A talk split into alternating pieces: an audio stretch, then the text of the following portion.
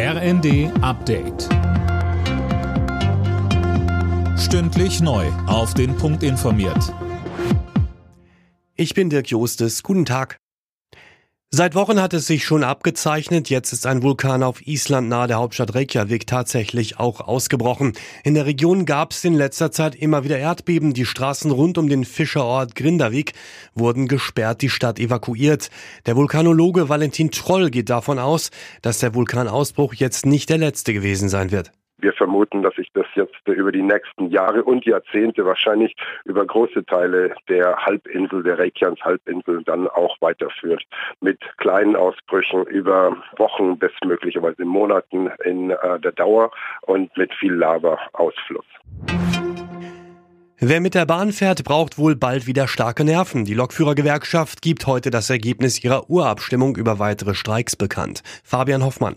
Ja, und die GDL hat bereits angekündigt, dass sie diesmal häufiger und länger streiken will. Schon ab dem 8. Januar drohen neue Arbeitskämpfe. Dafür ist eine Zustimmung von mehr als drei Viertel der GDL-Mitglieder nötig. Die Tarifgespräche zwischen der Bahn und der Gewerkschaft sind festgefahren. Die GDL fordert nach wie vor eine 35-Stunden-Woche bei vollem Lohnausgleich. Die Bahn lehnt das bislang ab. Mit Volkswagen übernimmt ein weiterer Autobauer vorübergehend die überraschend gestrichene staatliche E-Auto-Prämie.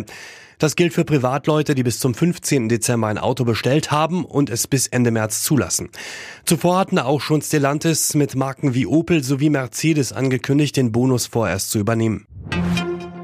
Nach der Messerattacke in einem Duisburger Fitnessstudio ist der Angreifer verurteilt worden zu lebenslanger Haft mit anschließender Sicherungsverwahrung.